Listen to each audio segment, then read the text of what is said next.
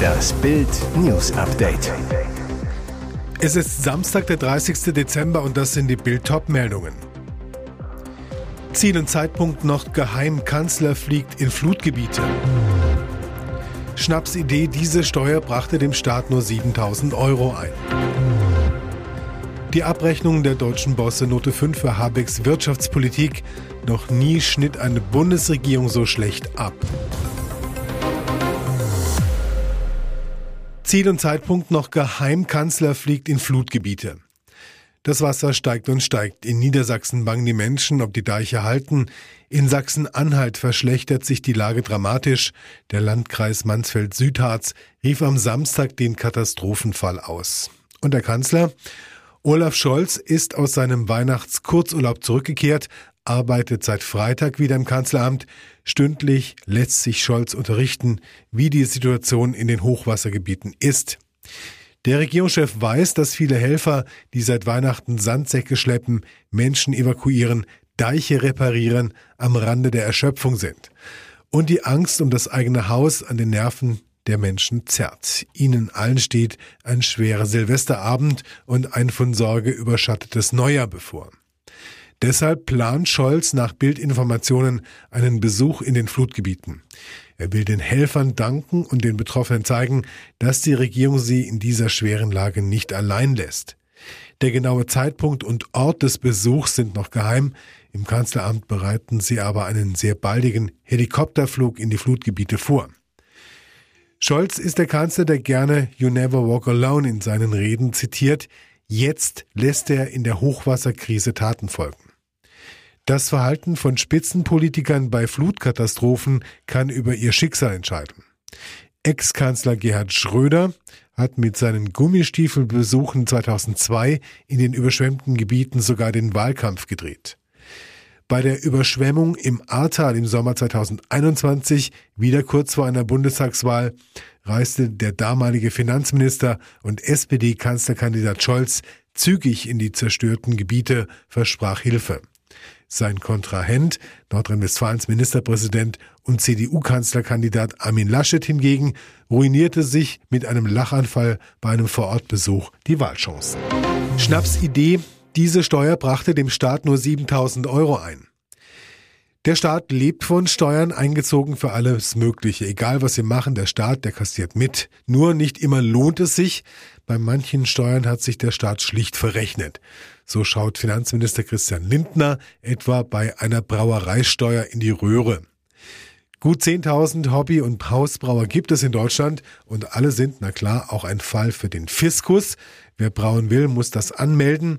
Wer mehr als zwei Hektoliter im Jahr für den Eigenverbrauch erzeugt, wird vom Staat zur Kasse gebeten. Problem? Tausenden Keller- und Garagenbrauern müssen registriert und kontrolliert werden. Das Ganze ein Riesenaufwand und ein Verlustgeschäft für den Finanzminister. Nur jämmerliche 7000 Euro brachte die Steuer im ersten Halbjahr 2022 ein, wie das Bundesfinanzministerium jetzt in einer Antwort auf eine schriftliche Anfrage des CDU-Bundestagsabgeordneten Thomas Gebhardt einräumen musste. Wie viele Brauamateure steuerpflichtig wurden, das Ministerium weiß es nicht, schon das sei leider zu schwer zu ermitteln. Nach älteren Angaben gibt es knapp 500 Steuerfälle, also angemeldete Hausbrauer pro Jahr, durchschnittliche Steuerschuld 28 Euro. Die Union fordert deshalb weg mit der Sinnlossteuer. Die Abrechnung der deutschen Bosse Note 5 für Habecks Wirtschaftspolitik. Noch nie schnitt eine Bundesregierung so schlecht ab. Ob horrende Energiekosten, ausufernde Bürokratie, Rekordsteuern oder der grassierende Fachkräftemangel in vielen Unternehmen rumort es. Das zeigt eine neue Standortumfrage der Deutschen Industrie- und Handelskammer, an der laut Welt mehr als 2200 Unternehmensvertreter unterschiedlicher Industriezweige teilnahmen. Brisant, sie stellten nicht nur der Regierung, sondern dem Industriestandort Deutschland insgesamt ein historisch schlechtes Zeugnis aus. In Schulnoten ausgedrückt gibt es nur noch eine 4,8, die Note mangelhaft. Das ist eine Stufe schlechter als 2020. Damals beurteilten die Unternehmen die Wirtschaftspolitik im Hinblick auf die Wettbewerbsfähigkeit des Industriestandorts noch als ausreichend, drei Jahre zuvor sogar als befriedigend. Damit bewerten die Unternehmer die Wirtschaftspolitik der aktuellen Bundesregierung schlechter als alle Regierungen unter Angela Merkel, beziehungsweise seit Erhebung der Zahlen im Jahr 2008. Dabei waren die Erwartungen an Wirtschaftsminister Robert Habeck groß. Ähnlich beliebt wie in der Bevölkerung war er bei seinem Amtsantritt auch in der Wirtschaft, doch spätestens nach dem endgültigen Atomausstieg und mit dem völlig vermurksten Heizungsgesetz kippte die Stimmung. Noch nie wurden die Rahmenbedingungen für die industrielle Produktion im Land von den betroffenen Unternehmen so kritisch gesehen wie heute. Fast alle 24 abgefragten Standortfaktoren werden schlechter bewertet als vor drei Jahren. Hauptkritikpunkte bürokratische Auflagen, Höhe der Energiepreise, Ineffizienz von Behörden und lange Planungs- und Genehmigungsverfahren. Der Mittelwert rutscht auf 4,0 und ist damit noch kritischer als 2020 und 2017. Die Umfrage, die von den bundesweit 76 Industrie- und Handelskammern durchgeführt wurde, lief von Mitte Juli bis Mitte September und steht erst 2026 wieder an. Wechselattacke geplant, Ultimatum für Mbappé. Kylian Mbappé und Real Madrid. Kommt es nun zum Wechsel des französischen Superstars in die spanische Hauptstadt? 2022 stand der Hammertransfer bereits kurz vor dem Abschluss, scheiterte dann aber doch. Der Weltmeister von 2018 spielt weiter für Paris Saint-Germain. Allerdings, am 30. Juni 2024 läuft Mbappés Vertrag in Paris aus. Danach kann sich der Stürmer seinen neuen Verein selbst aussuchen. Bedeutet auch, ab Neujahr laufen die letzten sechs Monate seines PSG-Vertrags. In diesem halben Jahr darf Mbappé mit anderen Vereinen über einen Wechsel verhandeln. Doch nun macht Real Madrid bereits Druck. Wie das Portal The Athletic berichtet, haben die Königlichen Mbappé eine Wechselfrist gesetzt. Demnach muss sich der Franzose bis zum 15. Januar entscheiden, ob er im Sommer nach Madrid wechseln will oder nicht. Offenbar wollen die Realbosse mit diesem Ultimatum verhindern, dass der Transfer wie 2022 erneut scheitert. Was für einen Realwechsel spricht, Mbappé macht bislang keine Anstalten, seinen PSG-Vertrag erneut zu verlängern. Im Sommer hatte er sogar bestätigt, Paris im kommenden Sommer ablösefrei verlassen zu wollen. Wie die spanische Marca zudem schreibt, soll Mbappé beim letzten Gespräch mit den Realverantwortlichen deutlich gemacht haben, seine Zeit bei PSG beenden zu wollen, sein Ziel sei es künftig für die Königlichen aufzulaufen. Trotzdem, sollte es nun tatsächlich zum Transfer kommen, würde der Deal anders aussehen, als er 2022 geplant war, schreibt The Athletic. Aufgrund des teuren Umbaus des Bernabeu-Stadions und Reals Ziel, einen Gewinn zu erwirtschaften, würde das Vertragsangebot jetzt geringer ausfallen. Zudem ist man bei den Madrilenen darum bemüht, die Harmonie in der Mannschaft aufrechtzuerhalten. Ein Mbappé, der das doppelte Gehalt des aktuellen Bestverdieners bei den Königlichen einstreichen würde, würde wahrscheinlich Unruhe in das Team bringen. Kylian Mbappé und Real Madrid, es bleibt spannend. Und jetzt weitere wichtige Meldungen des Tages vom Bild Newsdesk.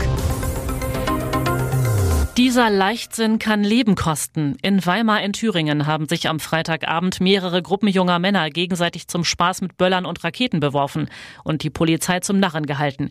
Erst ein Großaufgebot an Einsatzkräften konnte die Horde schließlich stoppen. Gegen 20 Uhr hatten mehrere verängstigte Anwohner in der Innenstadt die Beamten alarmiert, als es am Goetheplatz plötzlich fast jede Sekunde knallte. Als die Einsatzkräfte anrückten, rannten Dutzende Teenager wie wild in alle Richtungen durch die Stadt, während sie immer weiter Feuerwerkskörper zündeten. Sie hatten sich zu mehreren Kleingruppen zusammengeschlossen und gegenseitig mit Pyrotechnik angegriffen, erklärte ein Polizeisprecher gegenüber Bild. Den Anweisungen der Beamten vor Ort wurde nicht Folge geleistet. Nach einem kurzen Katz-und-Maus-Spiel forderten die Polizisten weitere Kräfte an. Eine Einsatzhundertschaft rückte an. Insgesamt konnten 23 mutmaßliche Täter gefasst werden. Nachdem ihre Identitäten aufgenommen wurden, erteilten die Beamten Platzverweise und Anzeigen wegen Verstoßes gegen das Sprengstoffgesetz. Auch die Böller wurden beschlagnahmt. Obwohl der Verkauf von Pyrotechnik deutschlandweit am 28. Dezember gestartet ist, darf erst an Silvester und am Neujahrstag geknallt werden.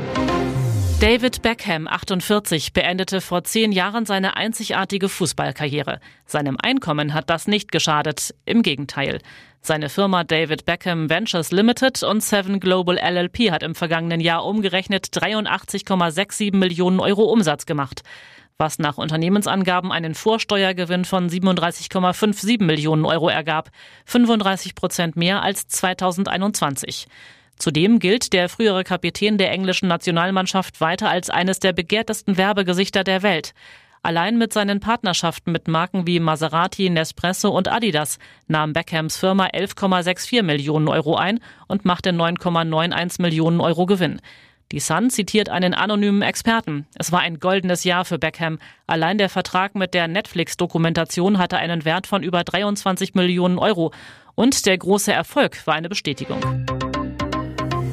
Ihr hört das Bild News Update mit weiteren Meldungen des Tages kehrt Deutschlands größte Samstagabend-TV-Show bald auf den Bildschirm zurück? ZDF-Chef Norbert Himmler, 52, hat sich erstmals über die Zukunft der Kultsendung Wetten das geäußert. Die Megashow war Ende November zum letzten Mal von Thomas Gottschalk, 73, moderiert worden. Ob und wie es mit Wetten das in den nächsten Jahren weitergehen soll, blieb völlig offen. Jetzt scheint es so, dass der Sender die Sendung keinesfalls aufgeben will. Himmler über die letzte Wetten das Show. Das war ein großer, auch nostalgischer Moment, den wir da erlebt haben. Er hat die Stärke und die Kraft des Formates nochmal gezeigt. Jetzt machen wir eine Denkpause, frei nach dem James Bond Titel Sag niemals nie.